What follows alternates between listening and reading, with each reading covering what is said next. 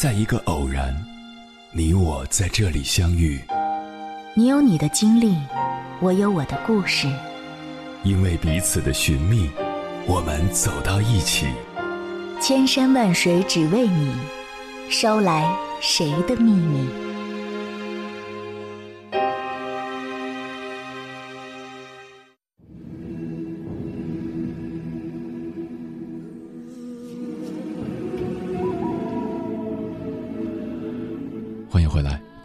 夜行者，这里是正在直播的中国交通广播，千山万水只为你，深夜不孤单。我是迎波，绰号鸭先生。我要以黑夜为翅膀，带你在电波中自在飞翔。在追求梦想的路上，善待自己才是最明智的做法。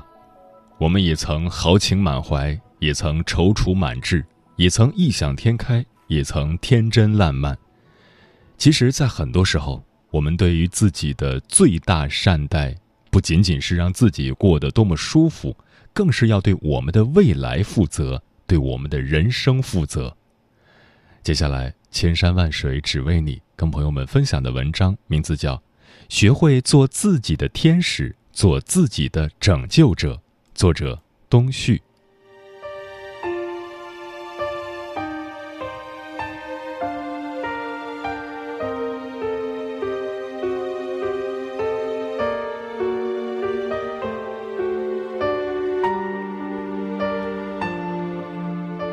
我在六年前认识了一个非常不错的朋友，暂且叫他小季。在高中时代，他是我们班里的篮球主力，学习更是名列前茅。高中毕业，我们同时到达西安读书。我是一所普通重点大学，他的学校则是排名全国前十。大学四年时间，我和小季并没有亲密的交流，因为都忙碌着自己的事情。我们偶尔会和其他老同学喝一场酒，谈谈过去，再聊聊未来。我很擅长从一个人的行为当中洞察到他的心理状态。每次在一起的时候，小季都给我非常正面的力量。他热情地哄骗着快要喝醉的人再多喝几杯，也抢着去买单，状态极好。前几日，他在朋友圈发了一篇文字。洋洋洒洒千字有余，老同学们在评论墙刷屏夸赞小季文采斐然。但作为一个也自称写了许多文章的我来说，我似乎捕捉到了他字里行间的难过。于是我私信他：“怎么了？”他回复说：“同学，我们去喝一杯。”我们不是喝了一杯，而是喝了一打。小季来见我的时候。我正在网球场打球，他安静地坐在座椅上等着我，头低着刷手机。我也是不经意之间才发现他已经等了我很久。虽然天色已经暗了下去，但我能看到他严肃并且紧张的脸。他比我们上一次见面时更加寡言，但酒过三巡，小季开始流泪。当我见到小季的时候，摆在他面前的是三件事儿。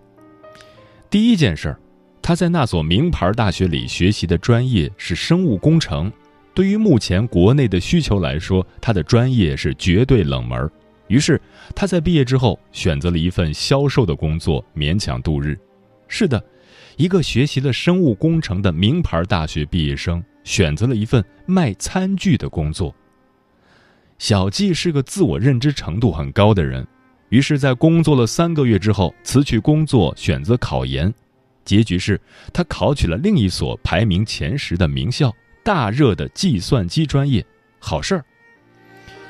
第二件事儿，他的弟弟今年高考，不出意外的话会考取名牌大学，需要学费。他的妹妹出嫁在即，需要嫁妆，然而他只有一个务农的妈妈。第三件事儿。他正在吃抗抑郁的药。我家现在只有我妈一人在劳动，我怎么那么自私？我应该赚钱养家。小季用方言把这句话反反复复说了无数遍。我在微醉的情境下思考小季正面临的问题：或许只有经历过贫穷或是苦难的人，才能够完全体会他的痛苦。这一份重量，并不是旁人加在他身上，而是他自己把自己逼迫在了狭小的屋子，并且用最畸形的道德拷问自己一遍又一遍。空酒瓶中间放着一口锅，锅里的红汤沸腾着，虽然是炎热的六月，但依然能看见水汽。隔着淡淡的水汽，我看到我面前这个已经二十六岁的男人乌青着脸，眼睛聚焦在某处。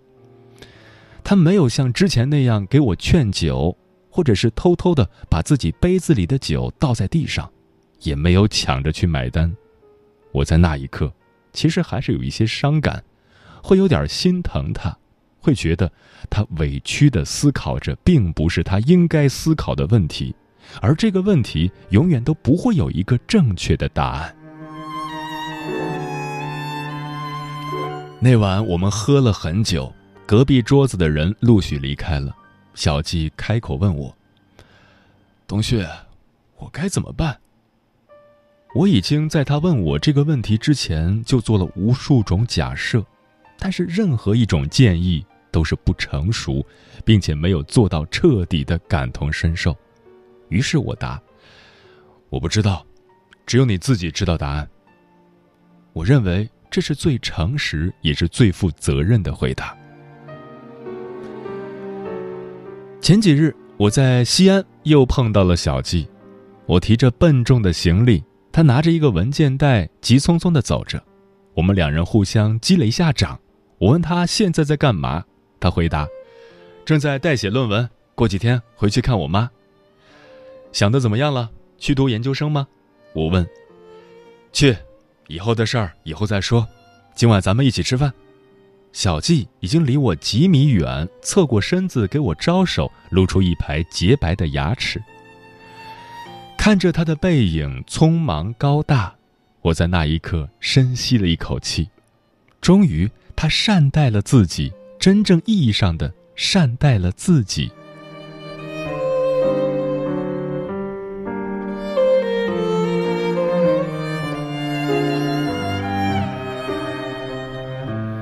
再来说另一个朋友小外，小外是我大学生活当中非常显眼的一个朋友，而此处的显眼并不是因为常规意义上的优秀所致，相反，他是一个我一提及就会担心他又会出什么乱子的一个人。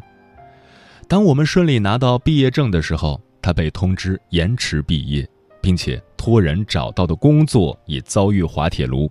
最严重的是，他的家庭发生了山崩地裂的灾难。当我离开西安前往广州工作的时候，他已经身体憔悴，睡在床板上多日。在我工作之后的很长一段时间，小外都过着极其混乱的生活，白天睡觉，晚上在网吧打游戏，等到没有钱的时候，就会坐车回家勒索家人朋友。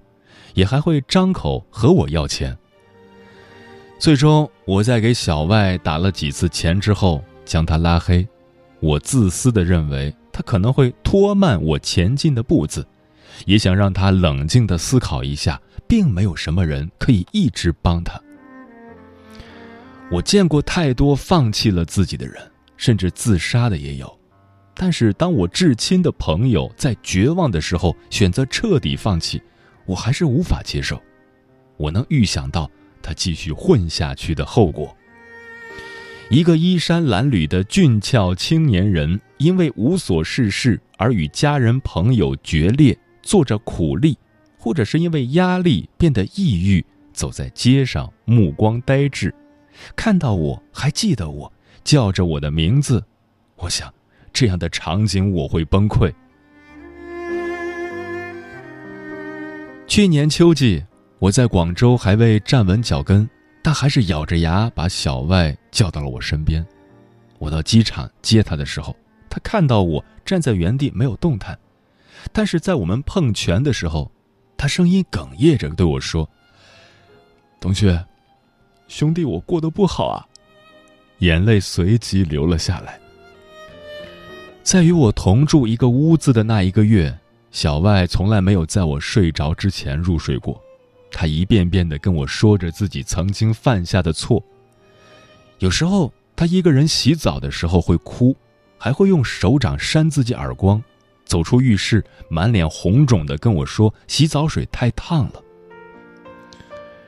在小外提出想要回西安再看看有没有合适的工作时，我没有挽留他。在他离开之前，我带着他到广州的地标建筑广州塔上转了一圈。因门票太贵，我从来没有踏上过广州塔的观光电梯。但是，在他离开之前，我想带他看一看繁华。晚上的广州珠江区域灯火辉煌，隔壁的几个大楼。散发着漂亮的 LED 灯光，变换着图案。观光台子上站着许多穿着精致的人，还有搂抱着拍照的男男女女。珠江上的游船来来回回渡着乘客，我心情复杂的看着这一切，小外也看着。等到准备回去的时候，他转向我说：“董旭，这个地方挺漂亮的，你好好加油。”送他到车站的时候，他整个人已经比来时饱满些，话还是不多，也没有说什么再见面时要如何如何之类的话。我们只是有一搭没一搭的互相叮嘱。就在快要检票的时候，来了一对夫妻，男的没有胳膊，脸上也全是被烧的疤痕，女的手里拿着一个掉了瓷的碗，站在我们面前不说话，只是抖动着碗里的钱币。我的包里有一些零钱，但是在很深的夹层里，我不想翻找。于是我对站在我面前的两个人说了句：“不好意思。”他们没有离开，还是继续抖动钱币，发出很刺耳的声响。我有些尴尬和生气，于是打算用凶狠的眼神赶走他们。小外卸下了背上的大包，里面全是我塞进去的风干海鲜和水果。他把那些东西都堆在了地上。找到了自己的钱包，拿出了一张五元和两张一元，递给了那对残疾人夫妇，说了一句：“来，拿着。”我有些愕然，心里升腾起非常多的希望和欣慰。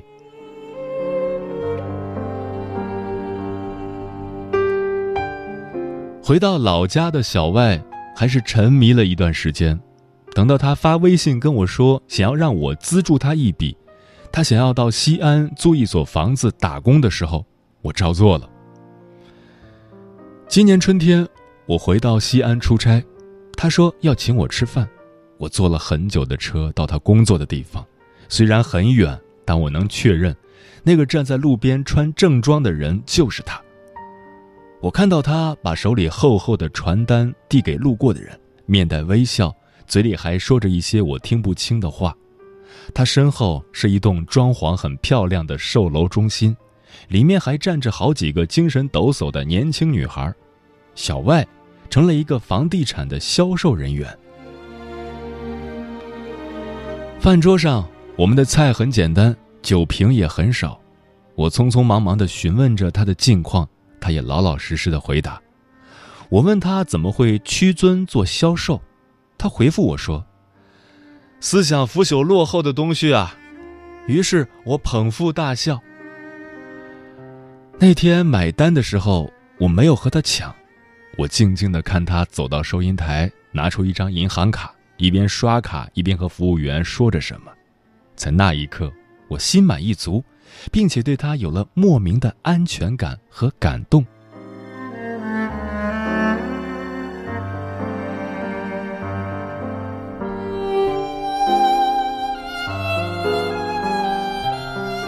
二零一六年五月二十四日晚，我在广州的一个偏僻巷子里点了排骨土鸡粥，还要了肠粉和鸡脚，一个人吃着。这些精巧好吃的茶点都是新同事在二零一五年我到达广州工作的那天晚上带我品尝过的。我是一个很重视仪式感的人，于是，在决定了离开广州的那一刻起，就一直盘算着再去重新吃一遍。一个人点多了也不会觉得浪费。我回到出租屋的时候已经是夜里一点，我把灯打开，住在我隔壁的舍友还没有回来，我又把鞋脱了，光脚站在浴室的地板上，拖鞋已经被我打包在了行李中。当喷头的水洒在我身上的时候，谢天谢地，并不是很冰凉。如果水是刺骨的，那我也只能咬着牙继续洗下去。我答应过舍友不会再开启热水器，因为他说太费电。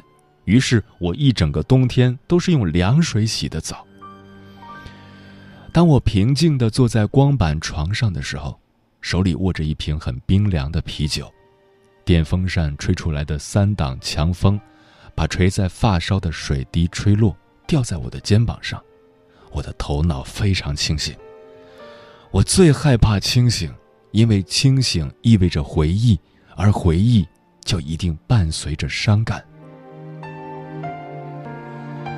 二零一五年六月，因为很多复杂的原因，我最终选择从西安出发到广州的一家公司工作。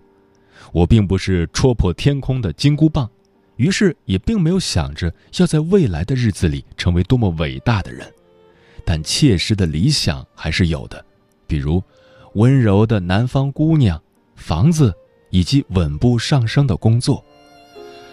但是后来我才发现。我所理想的东西，正是很多人拿着金箍棒也未必可以得到的，于是自嘲自己的幼稚和天真。二零一五年十二月，我的第一本书出版，这本来应该是我人生中非常重要的一件事儿。当我得知确认出版的消息时，我一整晚都没有睡着，想象着一切美好的东西。我想。无论如何都要在第二天约上两三好友大吃一顿，但是天亮之后，我竟然找不到一个符合要求的人。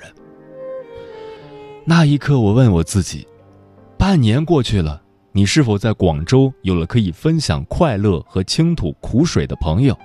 或者说，再给你半年时间，你是否能找到这些人？答案是，没有，找不到。当我一个人提着箱子，腋窝底下夹着被子，而另一只手还要拿着大黑伞遮雨，寻找一处可以居住的出租屋的时候，我就知道，我并没有什么真正的朋友。公司的本地人讲着我听不懂的方言，而外地来的人和我一样忙碌着报表与出差。我也时常能看到他们为了融入一个陌生的环境而做出的苦苦挣扎。也看着他们一个接着一个的离开。于是，那个闷热的夜晚，我独自拿着手机看了一场电影，买了三片西瓜，庆祝了我的第一本书。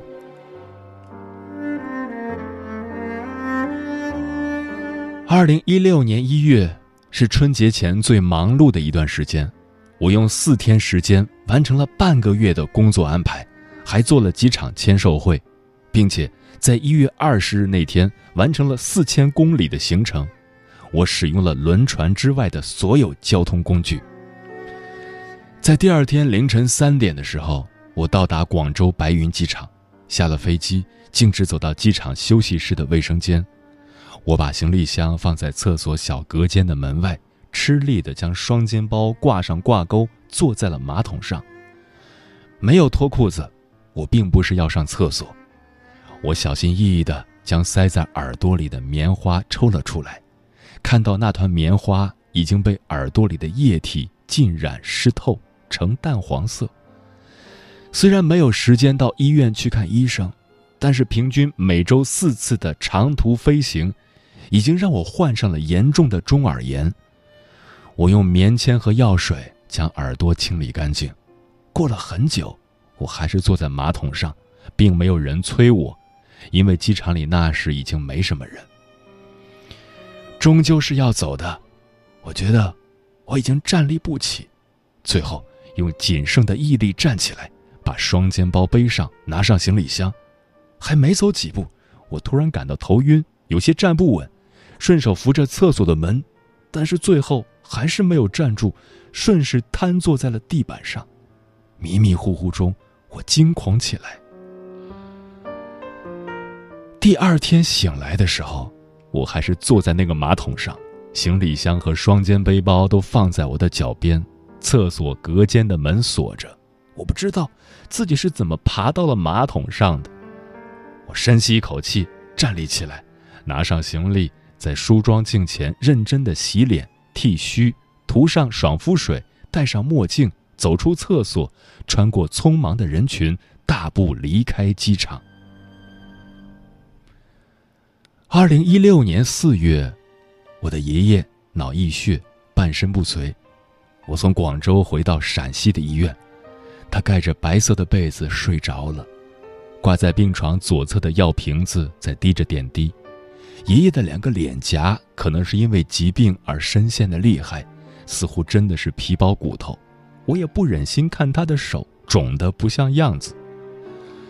爷爷醒过来的时候。只是睁着眼睛看天花板，我凑到他跟前跟他打招呼，问他感觉怎么样，他却不说话。隔了很久，他叫着姑姑的名字。爷爷和姑姑说的话虽不清晰，但我听到这样一句：“灰娃回来了吗？”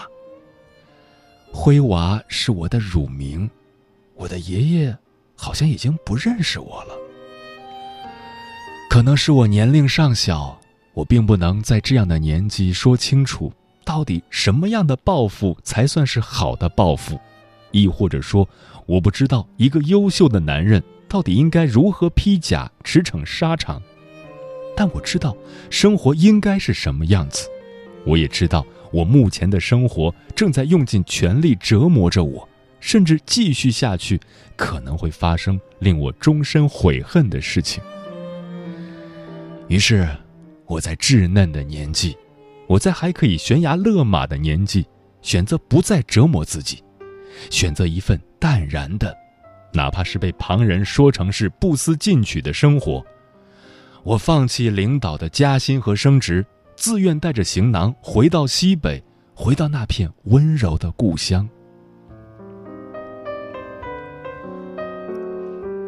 我曾经尝试着跟很多人讲述摆脱折磨的道理，也同样会有人跟我讲同样的道理，但是最终我发现，我们的语言都苍白无力。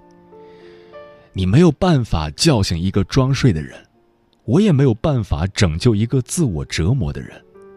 我与我的朋友所遭受的学业、事业、家庭上的困苦，我想有太多的同龄人。正在同样遭受着，而这个世界上天使并没有那么多，我们要学会做自己的天使，做自己的拯救者。所以，亲爱的朋友，请选择善待自己。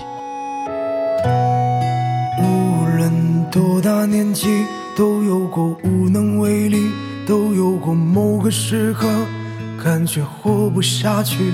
就在那个时候，时常都感觉自己像是被世界抛弃。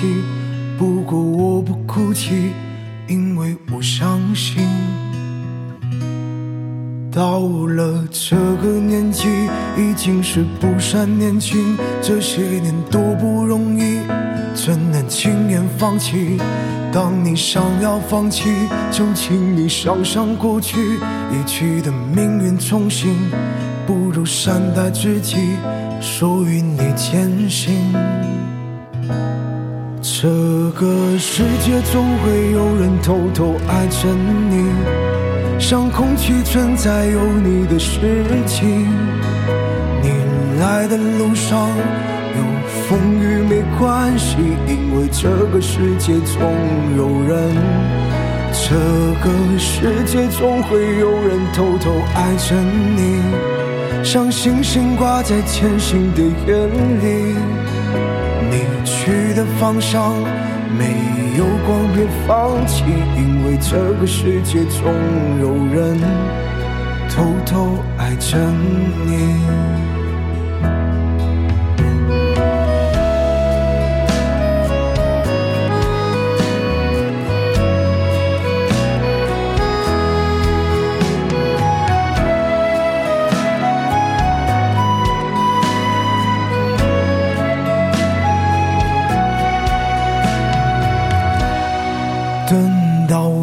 的年纪，身边人逐个离去，我已经不再怀疑，只能回忆曾经。曾经太过年轻，有太多愤愤不平，只有的花了眼睛，才会用心倾听世界的声音。这个世界总会有人偷偷爱着你。像空气存在有你的事情。你来的路上有风雨没关系，因为这个世界总有人。这个世界总会有人偷偷爱着你，像星星挂在前行的眼里。你去的方向没有光，别放弃，因为这个世界总有人偷偷爱着你。来到这个年纪，终于学会了珍惜，于是能波澜不惊，依然还是不停不听你的声音。一生有太多经历，我全部都记不清。